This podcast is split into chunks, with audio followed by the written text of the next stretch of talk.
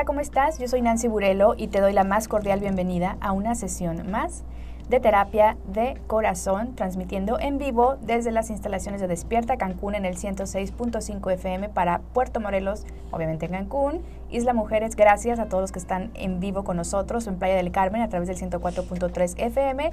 Esto es Terapia de Corazón, yo soy Nancy Burelo, creo que ya lo había dicho, pero por si no les quedó claro. Y como siempre inicio el programa diciéndoles manejen con precaución, y aprendan a usar todos los aditamentos que tiene su auto. En este caso, siempre les comento sobre las direccionales y las intermitentes, porque hoy que venía de camino me la aplicaron, ¿eh?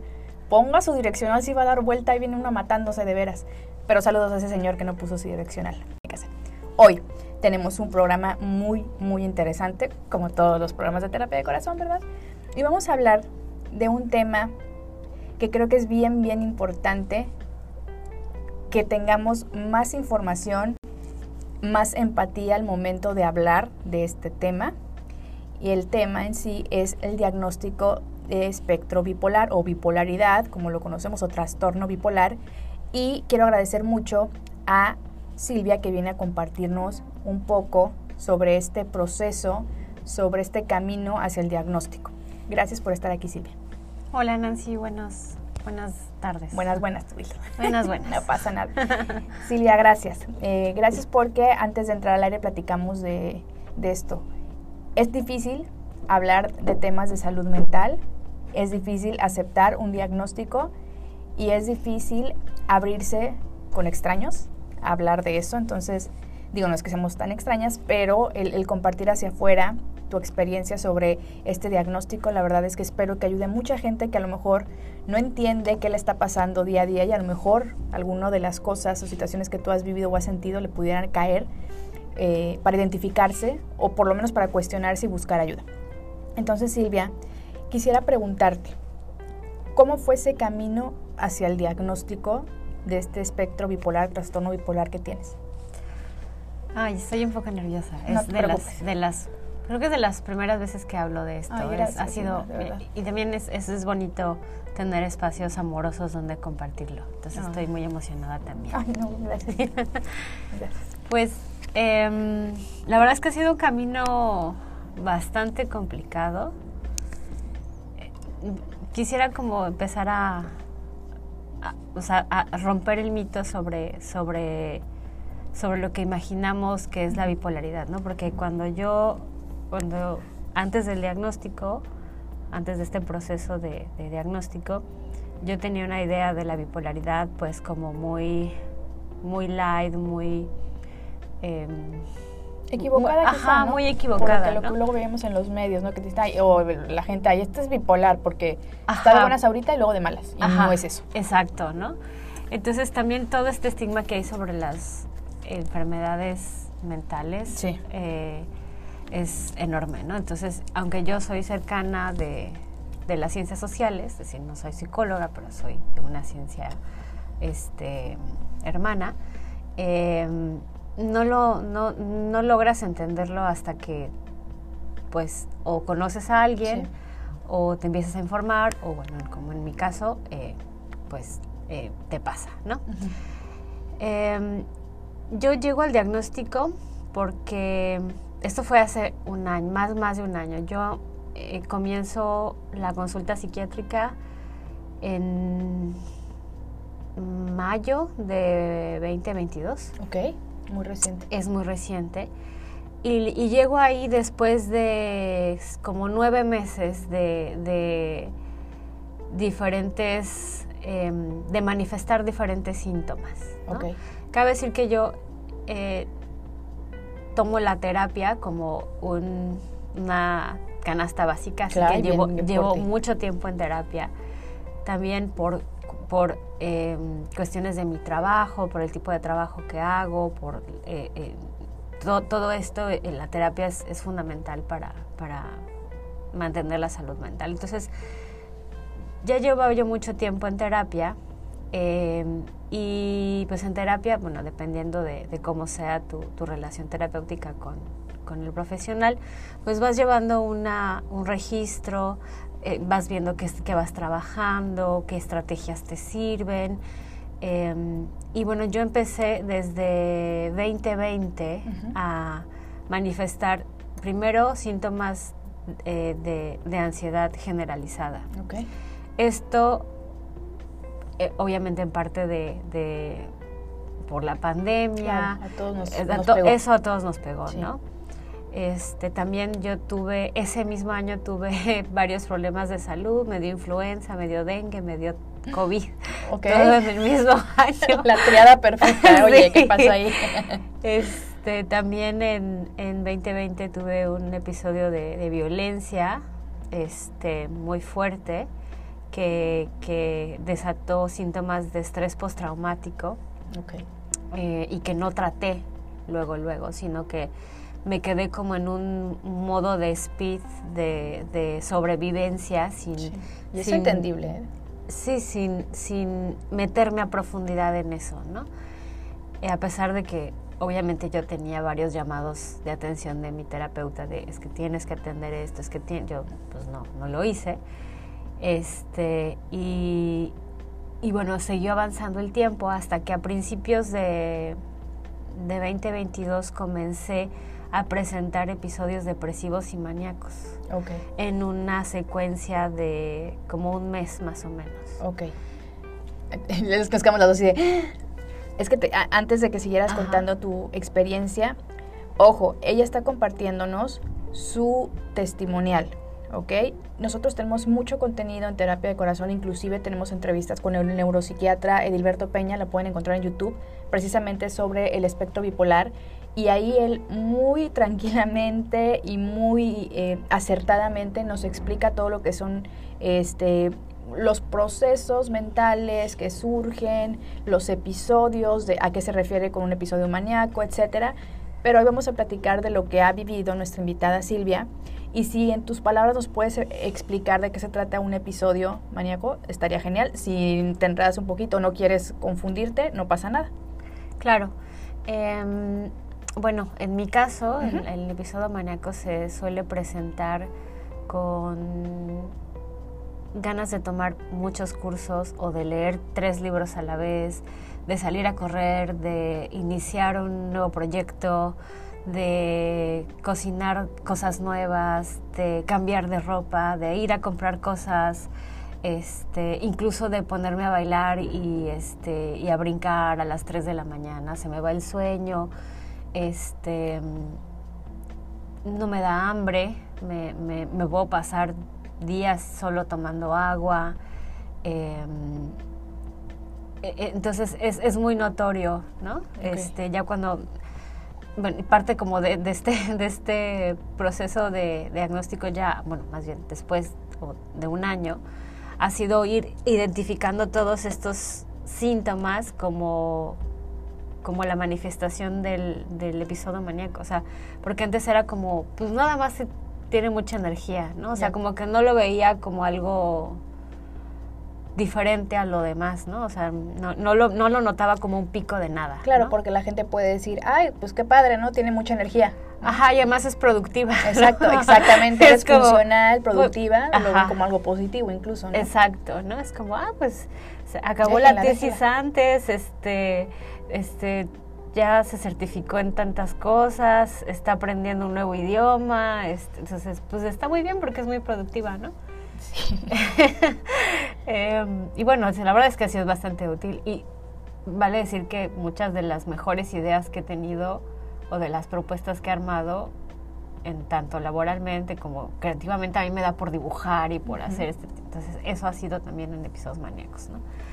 Entonces, eh, el asunto es que yo empiezo a notar eh, un, una, ¿cómo decirlo? Una, un lapso depresivo mucho más fuerte. ¿no? A lo largo de toda mi vida yo he tenido, como todo el mundo creo, como momentos en donde hay síntomas de depresión.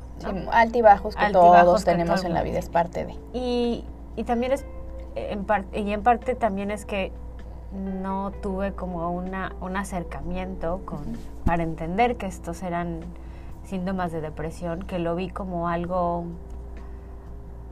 pues, igual y que no le pasaba a todo el mundo, pero que no representaba algo a, a qué ponerle atención, ¿no?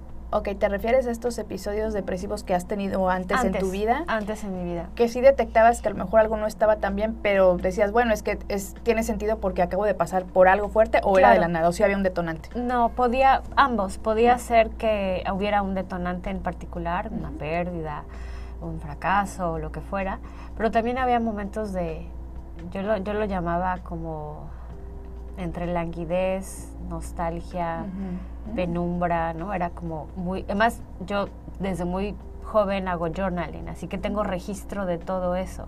Wow. De cuándo me sentía de tal manera, qué, qué palabras usaba, con qué lo vinculaba. Este, entonces, bueno, entonces cuando, em, te digo, comienza 2022, empiezo a detectar estos, a tener estos episodios maníacos pero también empiezo a tener episodios depresivos y en estos episodios depresivos comienzo a sentir o a experimentar algo que no había experimentado antes, que es un cansancio extremo. Bueno, primero hay como, como una transición, ¿no? O sea, es, si esto es lo que me pasa a mí, ¿no? No quiere decir que le pase a todo el mundo, pero a mí comienzo esta, este, este lapso maníaco y después poco a poco se empieza a volver ansioso porque entonces mi mente empieza como a, como a seguir en la revolución, pero mi cuerpo está cansado. Entonces es la pila se me va se me va como literal bajando, bajando, entonces lo primero que surge es estos pensamientos ansiosos. Después viene una irritabilidad eh, generalizada en la de que la que todo me molesta, la, la luz, la gente, el ruido, en lo que no, no, puedo, no, puedo eh, convivir con alguien más de un par de, de horas, cuando mucho, ¿no? Y, tiendo a aislarme, este, me empiezo a, a, descuidar como en la forma de, de el autocuidado, el autocuidado este, y empiezo a eh, querer dormir más y más y más. Y el punto más, digamos que el, que el punto más crítico es no poderme bañar, levantar, mover, tomar agua y llorar y llorar y llorar y llorar sin, sin, detenerme y sin saber exactamente qué es lo que pasa. O sea, es, es, digamos que en estos lapsos que tuve de, en 2020, digamos que al tercer lapso depresivo, mi terapeuta, mi familia y yo misma dijimos, ok, no, esto... Ya, ya no sobrepasa. Esto ya no sobrepasa. Ok, nada más para entender un poquito, comentabas que eh, te diste cuenta de estos episodios eh, maníacos, que era esta eh, silga llena de energía, de proyectos, de querer hacer mil cosas al mismo tiempo y tener la energía para hacerlo y de repente el declive era este cansancio extremo, aunque en la mente el cerebro seguía tratando de producir y de hacer cosas. ¿Cuánto tiempo te dura ese lapso maníaco? ha ido variando. En este, en este momento en particular al que me estoy refiriendo cuando, cuando fui a pedir ayuda, eh, el maníaco me, lo, me duraba unas dos semanas. Okay. Y luego eh, la transición como ansiosa, unos cuatro días. Y luego, luego el lapso depresivo me duraba unos tres días, más o menos. Entonces estás hablando de un importante este, tiempo, de, de, me imagino también eh, a nivel, eh, más bien no me puedo imaginar a nivel emocional el desconcierto, ¿no? Decir, bueno, a ver, ya he pasado en mi vida por lapsos depresivos y tendemos a, una vez que ya experimentamos algo, a sacarle un poquito la vuelta o echar mano de las herramientas que ya conocemos. Pero cuando llegas a un punto en el que, como dices, tu familia, tu terapeuta y tú dijeron, no, esto ya es algo más, ¿Qué, qué o sea, ¿qué, qué, qué sentías? Tú que decías, bueno, es que no puede ser, si yo ya tengo las herramientas, ¿qué me está pasando? ¿Estabas enojada contigo? ¿Qué pasaba por tu mente? Híjole, me llegué a sentir como una discapacidad emocional. Muy fuerte. Eh, o sea, literal, decir algo que, que, tengo mal, o sea, ¿qué tengo mal que no puedo salir de esto? ¿Qué, qué, qué me hace falta? ¿no? Y porque era como, a ver, yo a ver, medito, tengo mis plantitas, tengo mi gata, voy a terapia, este, hago yoga, dibujo, o sea, tengo muchas, hago journaling, ¿no? Este, o sea, tengo muchas herramientas y aún así apenas era, apenas era funcional. O sea, de verdad, esos, esos primeros meses de 2022 fueron terribles para mí. Cabe decir que...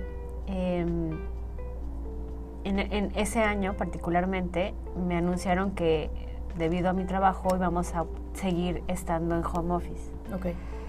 Entonces, cuando yo vi eso, dije, es que me voy a, me voy a deprimir, voy a, me va a ir muy mal. Entonces yo busqué un trabajo afuera de lo que fuera eh, que me obligara a salir, porque además parte de los eh, síntomas que estaba desarrollando era miedo a salir de casa.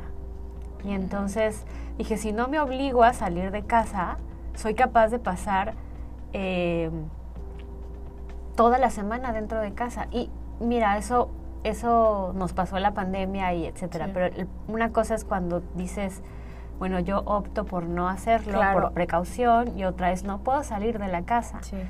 Y el punto crítico fue que yo ni siquiera quería salir de mi cuarto. O sea, eh, digamos, el, el, perímetro se estaba haciendo más pequeño. más pequeño. Entonces dije, va a llegar un punto en el que no voy a querer salir de mi, de mi cama. y entonces ese va a ser el punto crítico. Sí, y ese hubiera podido ser en un momento dado un, a lo mejor, no sé, un, tocar fondo muy importante. Vamos a continuar con más, Silvia. Vamos a ir a un corte comercial. Gracias, está de verdad muy interesante. Estamos hablando con Silvia, eh, que nos está compartiendo su testimonio sobre trastorno bipolar y ahorita regresamos, esto es terapia de corazón. Wow, qué interesante. Es que si la gente tiende a pensar que es está de buenas y de malas, en, o sea, cambia de humor de un momento para otro, ¿no? Y no saben que son días, meses de no entender qué, me, qué está pasando. El venir cargando desde lo de la depresión, con la ansiedad, no, hombre, está. O sea, si yo con la ansiedad de repente, sea, esto no, me va a volver loca, esto qué es, no sé qué, agregarle otros, otros trastornos está, está muy cañón. Y además el, el entendimiento de tu familia, ¿cómo lo tomó? ¿Te apoyó? Mm. ¿Le daba miedo? Em, mi familia me hizo sentir como discapacidad emocional al principio, pero cuando fui al psiquiatra, o sea, cuando fui a la consulta, yo le pedí a, a, mi familia, a mi familia, que estuviera presente mientras yo les explicaba todo lo que estaba viviendo y pasando.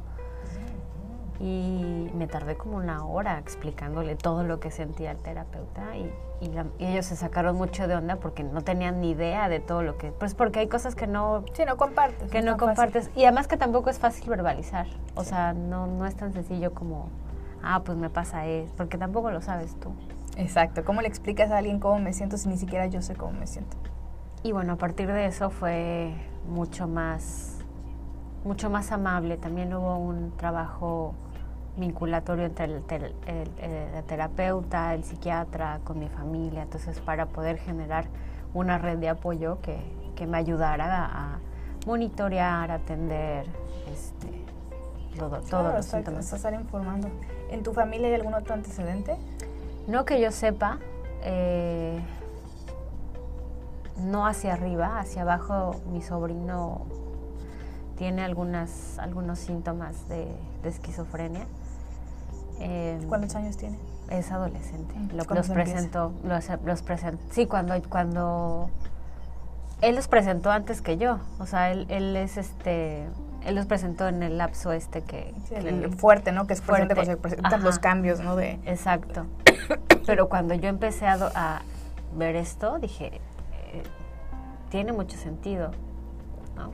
O sea, no, le, le entiendo. Me acuerdo que la primera vez que nos pusimos a hablar de los chochos que nos daba el psiquiatra fue muy, muy interesante. bueno, luego hablamos de los chochos que me dan a mí. hombre, casi me les muero ahorita, se me fue por otro lado. Qué horrible es eso. ya.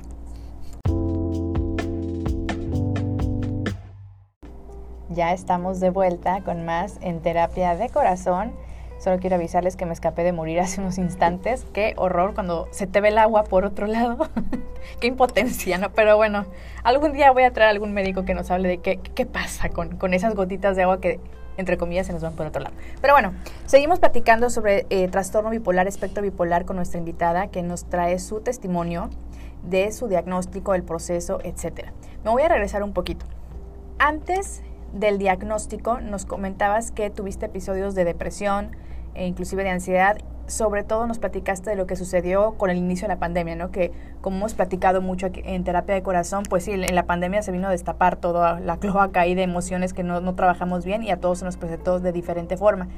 Pero antes de la pandemia, habías notado a lo mejor, hoy que ya eres consciente, ¿no? De, de lo que es el trastorno espectro bipolar, que sabes que es un episodio maníaco, etcétera, ¿sientes que o piensas o te has dado cuenta de que antes ya te había sucedido algo así, antes del diagnóstico? Sí, sí, sí. Em, y, y ahí yo creo que el primer recuerdo que tengo de, de, de algún síntoma de los dos tipos de, de lapsos em, son muy jóvenes, o sea, son de cuando yo iba a la primaria. Ok, o- muy pequeña. muy, muy pequeña. Eh, y, ya un poco más fuerte en la, en la adolescencia. Pero eran como destellos, o sea, ni siquiera era como...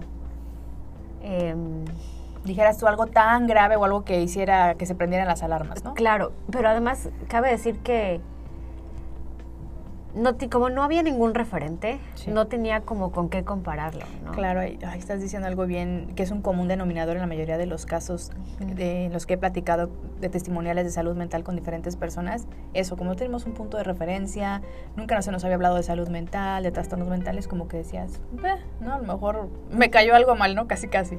Sí, sí, tal cual.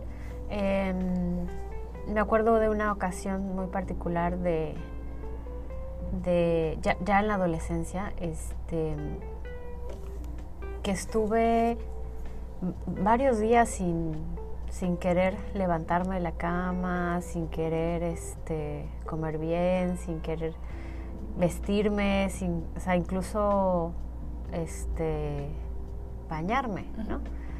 Em, y yo lo atribuía como a, bueno, es una onda hormonal o pues este es una La información que tenías, ¿no? Más claro. ¿no? Y además no no no, no causó alarma, ¿no? Ves Ujú. como a los adolescentes como, ay, pues es que les gusta dormir mucho y entonces es ¿Cómo identificarlo, no? Ajá, ¿cómo lo, cómo lo diferencias, no? Y, y- y- y bueno, también podríamos hablar del sesgo de género, ¿no? Qui- quizás si yo fuera un chico, a mi familia le hubiera causado eh, extraña, extrañez si hubiera llorado tres días seguidos, ¿no? Claro. bueno, como sí, tien- tienes ahí un muy buen punto. Y este, pero como soy niña o como este soy mujer, pues es Claro. como, ah, pues es que es muy sensible, es que anda en sus días. Exacto. Entonces, también hay un tema de fondo de ausencia de perspectiva de género en el análisis de las neurodivergencias muy fuerte, porque em, vale, lo, lo- lo veo con otras compañeras que, que- también son neurodivergentes, ¿no? Este, TDAH, o que no las diagnosticaron antes porque pues en, en el análisis de síntomas que se hace para TDAH, este, tenían check, pero no lo reconocía como tal, pues porque era una niña. ¿no? Claro, eso nos platicaba nuestra invitada el viernes, Tania, eh, que eh, ella siendo autista les costó mucho trabajo llegar al, al diagnóstico porque en el libro, digámoslo así, lo decimos mucho by the book, en el manual, los síntomas que se mencionan están enfocados en niños o en este, el sexo masculino y entonces obviamente por el tema fisiológico, más allá de otras cosas, y hablando de niños, pues sí se presentan diferencias entre los síntomas entre niños y niñas. Entonces sí, es un tema que, que también tenemos que estar al pendiente y que del que tenemos que informarnos porque también lo pensamos así, a, a nivel hormonal, las niñas a cierta edad, pues obviamente comienzan con un desarrollo diferente al de los niños y pega. Y el tema hormonal, por supuesto, que tiene que ver con la salud mental muchísimo. Totalmente. De hecho, eh, parte del, pues no sé si más emocionante, pero sí como la más eh, intricada de, del, del, del- de esto después Ajá. del diagnóstico ha sido aprender a, a monitorear los síntomas y ver qué es lo que lo puede detonar o qué. Y hay un, para mí el tema hormonal ha sido clave, Sí. ¿no? Y también la parte de alimentación. Em, por ahí justo estaba viendo que en estas, fechas, en estas fechas va a haber pronto un, un congreso de este pues de neurociencias vinculado a nutrición y hay todo un apartado de la forma en la que el la alimentación y el consumo específicamente de carbohidratos afecta el trastorno bipolar. Entonces, cuando yo empecé a buscar información de eso fue porque justo identifiqué que después de varios meses de medicamento y de terapia y de, y de ir como eh, registrando los, los, síntomas, etcétera, tuve un cambio de, de, alimentación en el que comí más azúcar después de haber estado en, por ejemplo, dieta keto un buen tiempo. Y lo que pasó después fue que Tuviste tuve una recaída, por decirlo así. Exacto, mucho más leve de lo que cuando empecé pero dije, esto, o sea, lo único diferente es esto, ¿no? Así que quizá por ahí va. Entonces empecé a como a, ahora sí que revisar mis journals, a ver cómo... Y sí, o sea, resulta que yo me... me bueno, eso tampoco es algo como, como nuevo, ¿no? El, el comer azúcar nos detona procesos de ansiedad. Sí. Entonces es como, ah, ok, entonces además, parte de vivir con eh, el diagnóstico tiene que ver con Em, no solo generar herramientas para identificar los síntomas, sino ver qué, cosas detonan para ir, para ir previniéndolas, para ir haciendo un tratamiento más integral. Claro, hablan mucho los especialistas en salud mental que hay que cumplir, por decirlo así, varios aspectos de nuestra vida, ¿no? Alimentación, lo espiritual, independientemente de lo que crean, ¿eh? O en quien crean, lo emocional, lo mental, lo físico. Entonces, eh, yo he escuchado a muchos eh, neuropsiquiatras hablar precisamente de la alimentación y de, y de lo espiritual. No por eh, echar a un lado este, los otros, ¿no? Pero ahorita hablando de estos puntos que para mucha gente pudiera decir como de, ay, claro que no, nada que ver, el espiritual que es, eso ni, es tangible, ¿no? La verdad es que sí, el estar por decirlo, en paz, conectado, como tú le quieras llamar, no importa la religión que creas o lo que creas, pero estar en paz contigo mismo, buscar esa, esa paz o esa estabilidad ayuda mucho en los temas de salud mental. Y hablando de nutrición, eh, nos han recomendado mucho, no lo he seguido al 100, ¿verdad? Pero se intenta, la dieta mediterránea, ¿no? Más este de, de, proteínas animales, a los que quieran consumir proteínas animales, semillas, cosas no procesadas, o en la mayoría tampoco te vas a hacer de un día para otro de una vida completamente diferente en términos de alimentación, porque también el cuerpo responde, ¿no? Sí pero el tema de los carbohidratos, los azúcares, que de por sí tenemos, ya lo dijo nuestro nutriólogo, el licenciado Francisco Ansúrez, el tema de la obesidad en, en México de por sí es muy fuerte, sobre todo la mala alimentación y los malos hábitos. Ahora imagínense si tuviéramos esta conciencia de comer mejor, o sea, no se trata de no voy a comerme mi pastelito este del, del recuérdame, sí puedes, pero que la mayoría de tu dieta pues te aporte nutrientes, ¿no? Claro. Cosas positivas ayudan mucho a la salud mental. Pero bueno, siguiendo con, tu proceso, que la verdad que qué fuerte, es, muy reciente el diagnóstico. Sí, es, es muy reciente.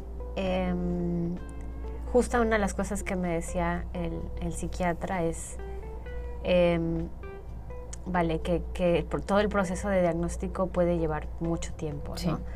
Cuando, cuando yo llego con él y, le cuento, y digo, me está pasando esto y no sé qué es, y necesito que me ayude porque no me quiero morir, así tal cual le dije, ¿no? Porque dije, me queda muy claro que si sigo así, el punto, en, este, en estos lapsos depresivos voy a llegar a un punto a la ideación suicida. Y entonces tengo mucho miedo de eso, porque en, en anteriormente he tenido ese tipo de, de, experiencia y no, no quiero llegar ahí de nuevo. Entonces me dijo, eso es lo que importa, que quieres seguir viviendo, vamos a, vamos a, trabajar. Em, y, y, él me decía, bueno, primero hay que hacer una serie de, análisis, además de la historia clínica. Me dijo, bueno, em, durante pandemia yo em, tuve COVID dos veces ¿no? O sea, este, para agregarle, a la ansiedad. A la ansiedad y al estrés postraumático después del hecho violento y a la ansiedad y todo. Bueno, em, entonces me dijo, bueno, necesito hacerte eh, estudios, este... generales. generales, me mandó a hacer una cosa de monitorear el un encefalograma, a- algo así.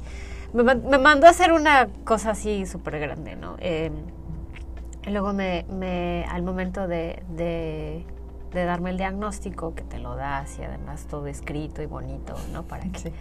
este recuerdo que me que me espantó muchísimo oír eh, eh, trastorno bipolar, ¿no? O sea, porque Es una carga negativa muy fuerte. sí yo dije eso qué significa, o sea, eso eso significa que ahora voy a tener que medic- medicarme por vida, eso significa que ahora soy diferente, que, qué implicaciones tiene, cómo lo voy a decir a la gente, eso va a ser parte de mi identidad ahora, o sea, yo tuve como muchas, muchas preguntas, Muchos ¿no? cuestionamientos. muchos cuestionamientos y mucha angustia, ¿no? De qué es, qué es lo que eso ¿Qué a viene ahora, no? Ajá, y ahora qué viene.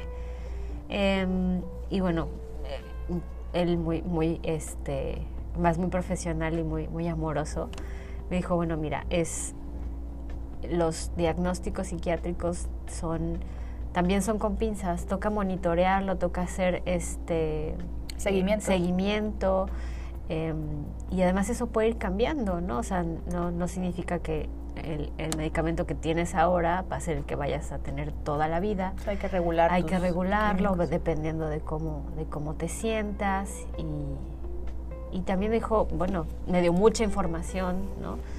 Em, para que yo lo pudiera ver desde una forma más natural, Claro. más, este, más informada. Em, Y perder el miedo poco a poco. y ¿no? perderle miedo poco a poco. Así que eh, eh, primero fue como, no le quiero decir a nadie, ¿no? Pero bueno, mi familia obviamente se, la hice partícipe, ¿no? Hubiera podido no hacerlo, pero yo necesitaba una red de apoyo. Por que supuesto, es pudiera- primordial Ajá. para los temas de salud mental. Eh, y bueno, eh, me, me han ayudado muchísimo. Eh, también otras, me, me di cuenta que había muchas personas neurodivergentes alrededor y que no lo sabía, ¿no? Eh, y me acuerdo que una me dijo así de, bueno, pues bienvenida, ahora sabes que eres neurodivergente y, y ya, o sea, no, tranquila, ¿no? tranquila, No pasa nada, ¿no? Exacto, porque precisamente el abrir los espacios para hablar de, temas que son incómodos para mucha gente o que dan miedo, te ayuda a conectar con aquellos que estamos dentro de, algún tema de salud mental, de la, de la depresión, ansiedad, bipolaridad, esquizofrenia in- in- incluso, y saber que hay más gente que está, no voy a decir sufriendo, pero que está pasando o que tiene alguno de estos trastornos, porque lo decíamos el viernes, no es como que me puedo quitar este el, el autismo, ¿no? No es como que me puedo quitar la ansiedad, son temas que se quedan para siempre con, contigo. Y uno aprende a gestionarlo. Uno aprende a gestionarlos, inclusive abrazarlos y entender que son parte de ti, no te definen, pero son parte de ti e incluso yo lo he dicho mucho aquí en el programa, si no fuera por mi trastorno de ansiedad generalizado, terapia de corazón no existe, ¿no? Es, es de alguna forma, hay cosas que te ayudan a crecer y creo que un diagnóstico, sea de lo que sea, ahorita estamos hablando de salud mental, pero sea de lo que sea, te ayuda también a crecer y a echar para adelante, decir, bueno, ahora ya tengo esta información, ¿qué voy a hacer con esta información? ¿Y tú qué decidiste hacer con esa información? Bueno, yo decidí ponerle, ponerle, ponerme todas las pilas, ¿no? Y, y- y hacerme responsable de, de cuidar a Silvia de todas las formas que necesitara, ¿no? Em, primero comencé regresando a hacer ejercicio. Em, yo patinaba mucho, durante, patiné mucho durante mucho tiempo y con la pandemia dejé de patinar. Así que después empecé a correr, empecé a, a nadar. em, eh, y, y- y poco a poco fui como apretando todas esas cosas que había dejado sueltas en los dos años anteriores, porque también me hice consciente que parte del deterioro tenía que ver con haber dejado de hacer autocuidado durante mucho tiempo Por supuesto. y no haber querido enfrentar muchas cosas, ¿no? Entonces sí, sí fue como un camino de, ok, vamos lento porque vamos lejos, este, y, y parte fundamental fue como el registro de síntomas, Ujú. Em, monitoreándome cada más o menos dos meses con, con el psiquiatra, eh, vinculando con, con la terapeuta. em, a principios de este año inicié este, eh, eh, atención nutricional, justamente vinculando el diagnóstico para ver de qué manera eso puede ayudar más. Empecé además a hacer ejercicio mucho más en forma em, y yo creo que la parte más ruda ha sido darme cuenta de lo mal que estaba. Em, yo creo que la primera vez que empecé, la, primera semana de, medicamento, porque además me dio un medicamento que espantaba mucho porque es un, es un, es un medicamento antipsicótico que cuando tú lo buscas en el Bademecum y todo, y para qué lo, y dices, Dios mío, ¿de qué me estoy metiendo? Sí, sí da miedo, por supuesto. Sí, claro. da, miedo. Entonces, Porque hay mucho mito alrededor también. Claro, y, y bueno, o sea, no es lo mismo una dosis que otra, para que se, o sea, hay un mar ahí de información que, que, que una no sabe de primera instancia y entonces nada más se espanta. Eh, pero yo creo que la, la primera semana que, que, empezó a hacer efecto el medicamento, yo sentí un alivio increíble, o sea, y no me di, o sea, y en ese momento me di cuenta de cuánto estaba sufriendo, o sea, de cuánto de qué tan mal estaba, ¿no? apenas estaba como literal sobreviviendo. Wow. Entonces dije, no, yo no quiero volver a estar así. claro. Yo quiero, lo mismo. quiero eh, estar bien. Estar bien, ¿no? Y, eso va a implicar, pues, sí, mucha chamba, sí romper mitos, sí cuestionarme cosas, sí muchos cambios de hábitos, pero bueno, va a valer la pena. Claro que sí. Tu salud lo vale todo. La salud mental es algo que todos los que nos están escuchando deben de entender que es primordial para la vida. Vamos a ir a un corte, regresamos con más, estamos hablando del trastorno bipolar y regresamos, terapia de corazón. Regresamos, estamos en terapia de corazón, hablando del trastorno bipolar con un testimonial muy interesante y que de verdad me está llegando mucho y, qué bueno, qué bueno que así sea, porque esa es la finalidad, que empaticen con, con, todas las personas que nos hacen el honor de compartir sus experiencias a través de los micrófonos de terapia de corazón. Aprovecho aquí para hacer un paréntesis a todas las personas, empresas, compañías que se dediquen a temas de salud, salud integral y quieran anunciarse con nosotros, déjenos un mensajito y a ver qué, qué podemos hacer juntos. Y bueno, Silvia, regresando eh, al tema del trastorno bipolar, estabas hablando precisamente de la medicación. En el corte platicamos que es muy común tener miedo, ¿no? Y que incluso a mí me pasó cuando empecé la medicación por el trastorno de ansiedad que tengo. Cuando empecé a ver los resultados dije, si lo tengo que tomar toda mi vida, me vale. Y, y yo sé que hay gente que dice, ah, las farmacéuticas, hay esto, que no sé qué, o es un placebo. Bueno, yo respeto mucho lo que toda la gente piense. Ahora sí que cada cabeza es un mundo y es muy respetable lo que cada quien quiera hacer.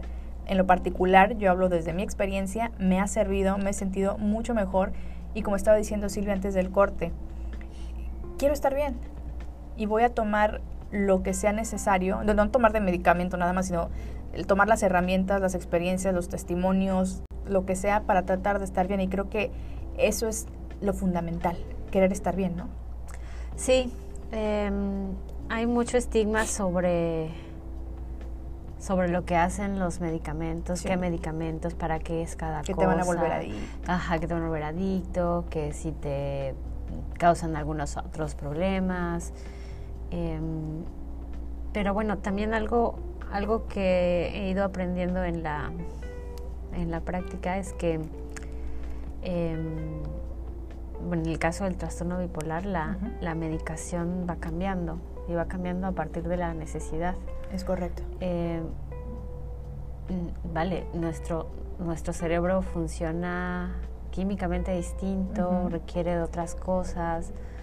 Em, y, creo que, que parte, de, o sea, parte del reto de, de, ir contra ese estigma es, es poner al centro el bienestar de la persona. Sí. Y creer que, que el bienestar solo se, puede, solo se puede conseguir de una manera para todos, pues es, es muy obtusa, es muy, muy restringida, ¿no? Em, de ahí la importancia, creo yo, de que hablemos de, de las personas neurodivergentes. Y, y, aquí me acuerdo de este, este dato que, que mencionaba el, el invitado que, que, tuviste sobre trastorno bipolar, porque eh, pude, pude escucharlo y la verdad es que me, me, me sorprendió mucho como saber la cantidad de personas que viven con el trastorno, ¿no? Porque eso también te hace sentir menos solo. claro, porque a mucha gente le pasa y digo, no, tienen por qué estarlo ahí gritando en la calle, no, no es eso, pero el, saber que es más común de lo que pensamos también es, es, alivio, es un alivio. Yo también lo viví así. Sí. El saber, bueno, no estoy, sí, lo que pensamos, no estoy loca, ¿no? Le pasa a más gente, no estoy sola en esto. Y así empezó terapia de corazón con el eslogan, por decirlo así, de no estás solo, no estás sola porque habemos personas dispuestas a hablarlo, sí, pero también dispuestas a escucharte. Y nos llegan muchos mensajes y les agradezco mucho, aprovecho para agradecer a toda la gente que, que nos deja mensajitos, experiencias a través de, Terapia de Corazón, Facebook e Instagram. Y la verdad, gracias por la confianza, gracias por los testimonios. Y sépanlo, no están solos y siempre hay alguien dispuesto a escuchar y a brindar también, ¿por qué no?, herramientas. Y eso, herramientas me refiero a no sé, darte desde el teléfono de un psicólogo, de una psicóloga, este, mira este episodio de este podcast me sirvió, este, lee este libro, vaya, a mí lo que me ha pasado con el tema de salud mental es que me ha hecho mucho más empática de lo que era antes en el tema emocional. A mí no me importa si me dicen, es que se me murió el gatito y tú, sabes, exagerado. Estoy contigo y, ¿qué necesitas de mí? ¿no? Y, y, creo que eso nos falta a muchas personas y, como tú, Silvia, creo que una vez que vives algo de este estilo es como que se te abre un poquito más el corazón, por decirlo así también, ¿no? Claro. Em, también hay esta narrativa de, de etiquetar los problemas mentales o los problemas de salud mental como si fueran una debilidad, una vulnerabilidad de carácter. Creo que al contrario. Em, que bueno, tiene mucho que ver con con una forma de pensar de una generación diferente, eh, con a lo mejor algunos unos valores del mercado también, ¿no? este, y sobre lo que implica la productividad y el ser feliz y bueno, como muchos de los paradigmas sobre los cuales sustentamos nuestra, nuestra forma de vida, ¿no?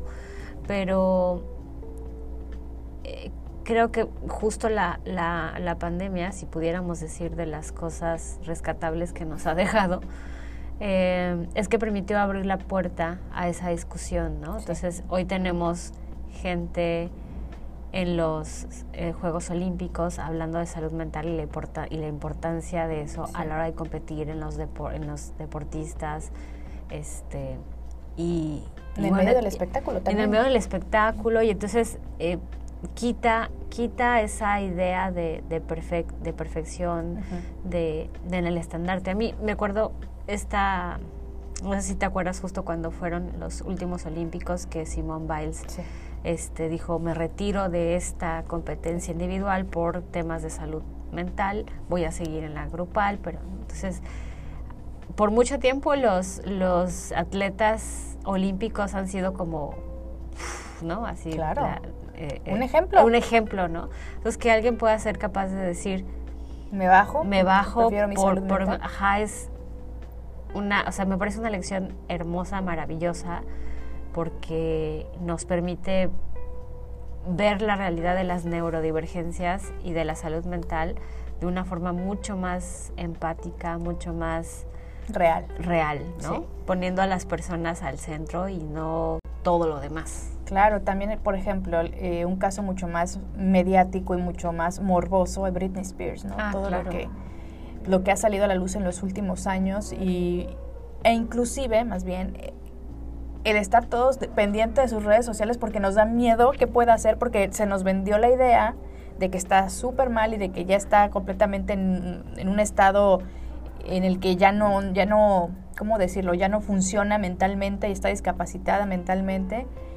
Y qué fuerte, porque sí o no, hablamos del tema. Y muchos de los que cuando tuvo su, uno de sus eh, lapsos más fuertes y más mediáticos, que fue cuando se rapó ah, la cabeza y todo el mundo se reía.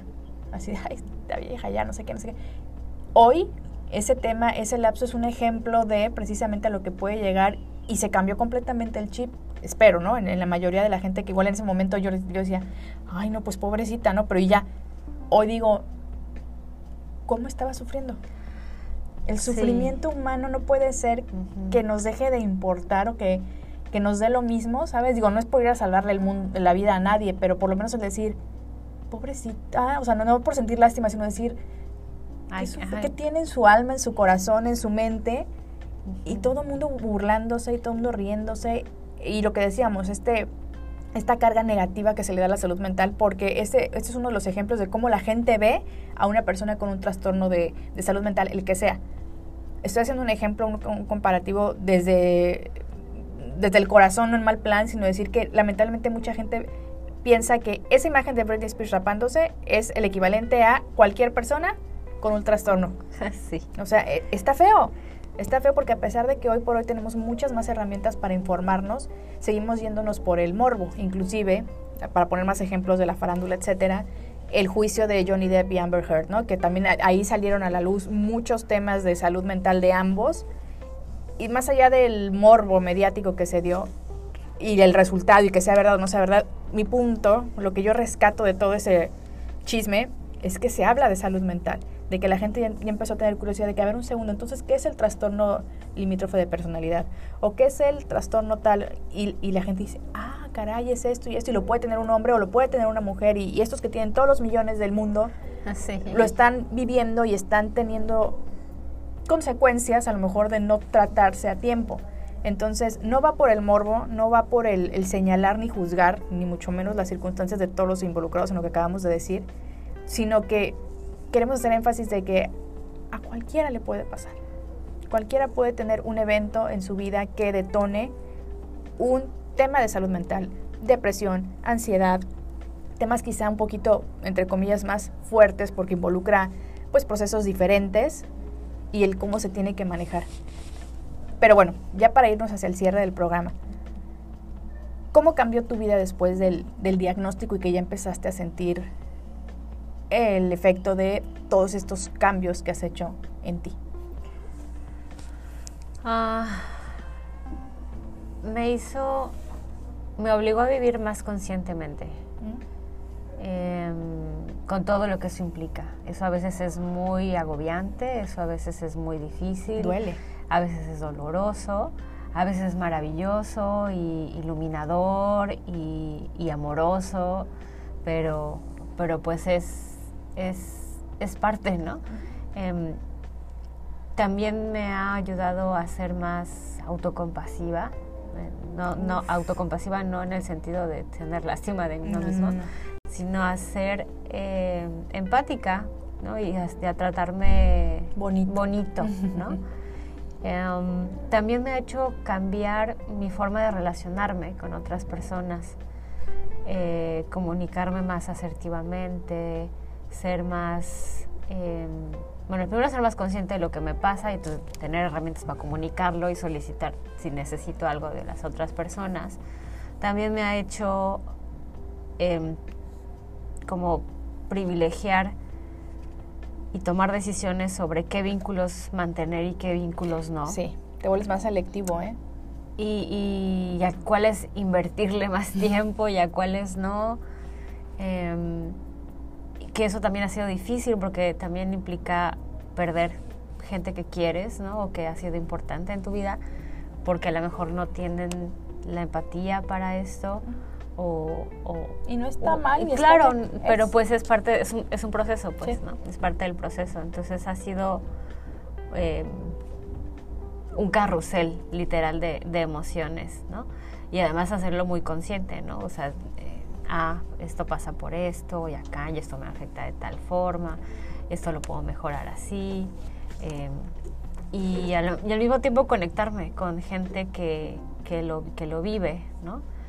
Em, debo decir que además me ha, me ha tocado conocer gente de otras neurodivergencias, pero me ha tocado conocer pocas personas con trastorno o espectro bipolar, que me gustaría que esto que, quien me estuviera escuchando y, esté también en diagnóstico eh, no se sienta sola, solo, sole.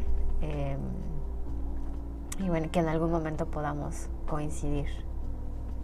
Qué bonito. Y sí, sepan, no, están solos, además de que habemos más personas dispuestas a hablar de salud mental sin miedo y de ser parte de una red de apoyo a través de redes sociales, también, sépanlo, hay especialistas en salud mental que están ahí para hacer su trabajo, que es mejorar eh, los síntomas o mejorar los trastornos que, están presentando. No le tengan miedo al, diagnóstico, no le tengan miedo a tener algún tema de salud mental porque una vez que tienes el diagnóstico tu vida puede cambiar eh, para bien. Voy a casi cerrar leyendo un poquito sobre lo que las personas pueden presentar en, eh, en el trastorno bipolar. En cuestiones de estado de ánimo, Pueden presentar altibajos emocionales, tristeza, pérdida de interés o placer en hacer actividades, ansiedad, apatía, culpa, descontento general, desesperanza, enfado, euforia, pérdida de interés o temor. Pueden tener comportamientos desorganizados, conductas de riesgo, irritabilidad, agitación, agresión, automutilación en casos, deseo sexual excesivo, hiperactividad, impulsividad o llanto. En cognitivos, pensamientos no deseados, lentitud para realizar actividades, delirios, falsas creencias de superioridad, falta de concentración o pensamientos acelerados.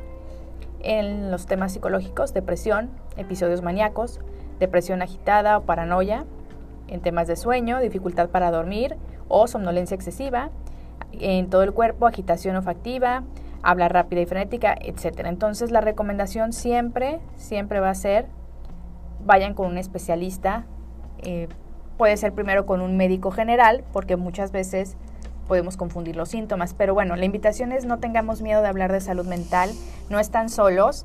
Silvia, muchas gracias por tu testimonio, es muy valioso para nosotros aquí en Terapia de Corazón. Y síganos porque tenemos mucho contenido sobre muchos temas de salud mental en nuestro canal de YouTube. Hemos hablado de depresión, de el, síndrome eh, de estrés postraumático, el síndrome de la cabaña, bipolaridad, en fin, entonces información hay, así que por favor, quiéranse mucho y que ese amor los lleve a tener una mejor calidad de vida y una mejor salud mental. Yo soy Nancy Burelo y te agradezco mucho haber estado con nosotros en Terapia de Corazón. Síganos en nuestras redes sociales y que tengan una excelente tarde.